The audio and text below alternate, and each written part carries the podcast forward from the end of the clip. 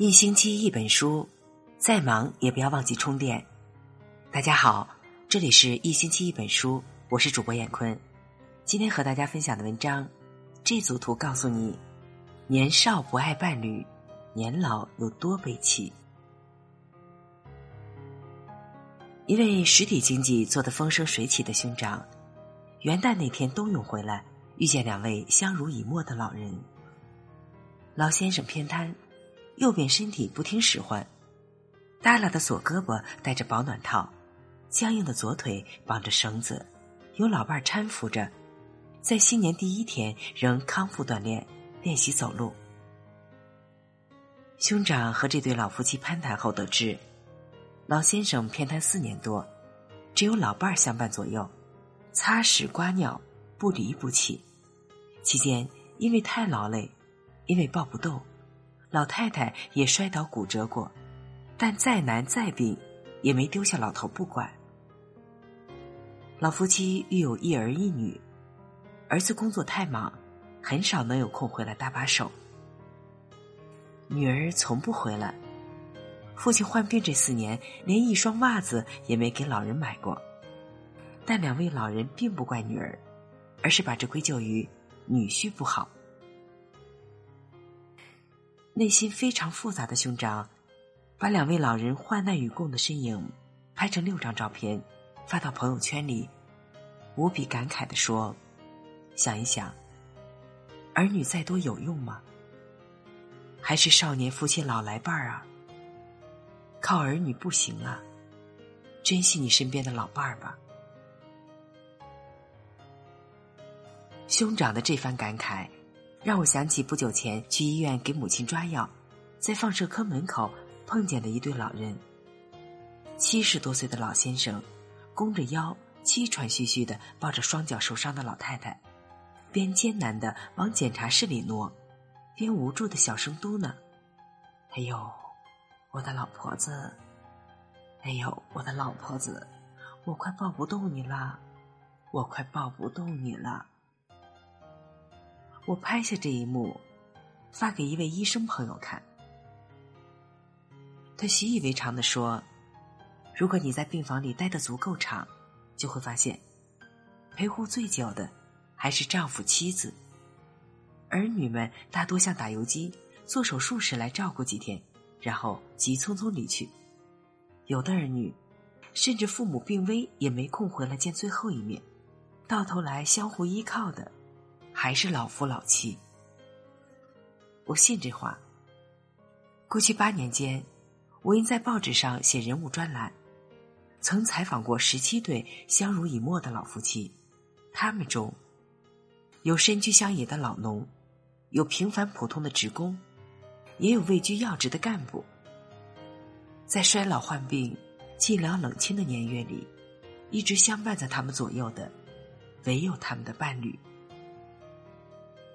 这种现状，有时和子女多少、孝顺与否关系也不大。照顾老妻十多年，每天都写护理日记的那位乡村老教师，桃李满天下，却没有把自家孩子送进大学校门。为了生计，他的两个儿子都在外地打工，除了寄钱回来接济，他们无法为父母做更多。而那个瘫痪在床、被老妻伺候的副厅级退休老干部，儿子生活在美国，女儿落户在北京。为了减轻母亲的重负，孩子们请过多位保姆，但最后，保姆要么被脾气暴躁的老先生骂走，要么被嫌弃照顾不周的老太太赶走。最终，还是能忍老头怪脾气，也熟悉他啥喜好的老太太。颤颤巍巍的守在病床前，日夜陪护。我至今记得，谈到过往时，躺在病床上嘴歪眼斜的老干部，口齿不清的说的那番话。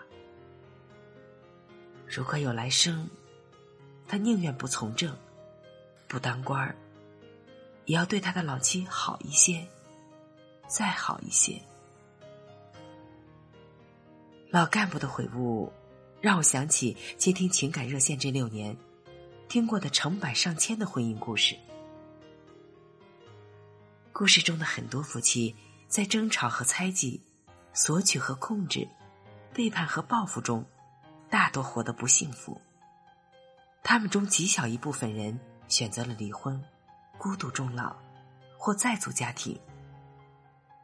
他们中绝大多数选择了继续过下去，只是争吵仍在继续，打骂仍在上演，出轨还在进行，仇恨从未熄灭。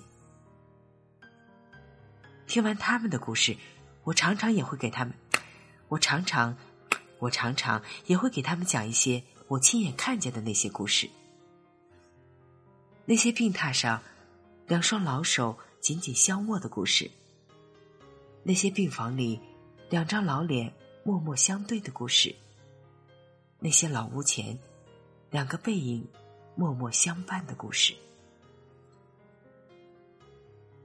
我不清楚那些互相伤害、仍在战斗的年轻夫妻，是否从那些已经老去、相互相伴的年迈夫妻的故事里得到药方和治愈。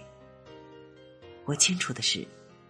我们每个人，十八岁离开父母求学做事，二十多岁追寻爱情，成家结婚，其余大部分时光都是和伴侣在一起。当父母逝去，当孩子长大，当名利如烟，当人潮散去，当衰老难免，当病痛来袭，默默守在我们身边的人，往往。只剩下一个，那就是我们的伴侣，我们的爱人。如果我们意识到，年轻时讨厌的、伤害的、仇视的人，是年老时依赖的、需要的、陪护的人，我们能否学会收回抱怨的牢骚，放下恼怒的拳头，停止伤害的心境，然后尽量平和而宽容的去善待他？好好爱他，给他温柔和接纳，长情和珍重。毕竟，他才是陪我们最久的那个人，他才是守我们到老的那个人。共勉。好了，文章分享完了，感谢您的聆听，我们明天再见。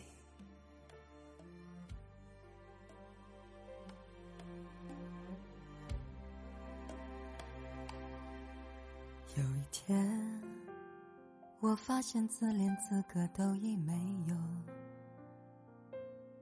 只剩下不知疲倦的肩膀，担负着简单的满足。有一天，开始从平淡日子感受快乐，看到了明明白白的远方，我要的幸福。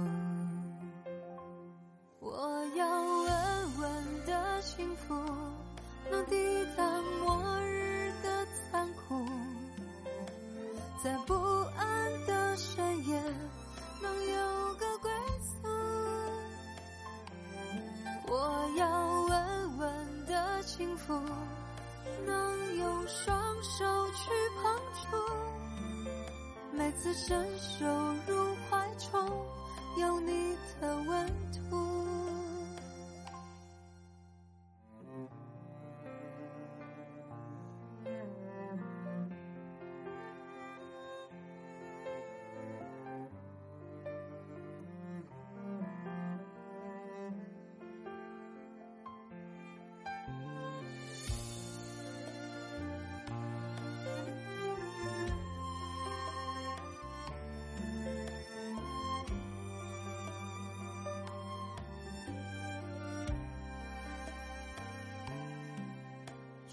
天，我发现自怜资格都已没有，只剩下不知疲倦的肩膀，担负着简单的满足。有一天，开始从平淡日子感受快乐，看看到了明明白白的远方，我要的幸福。我要稳稳的幸福，能抵挡末日的残酷，在不安的深夜能有个归宿。我要稳稳的幸福，能用双手去碰触，每次伸手入怀中有你的温度。我要稳稳的幸福，能抵挡失落的痛楚。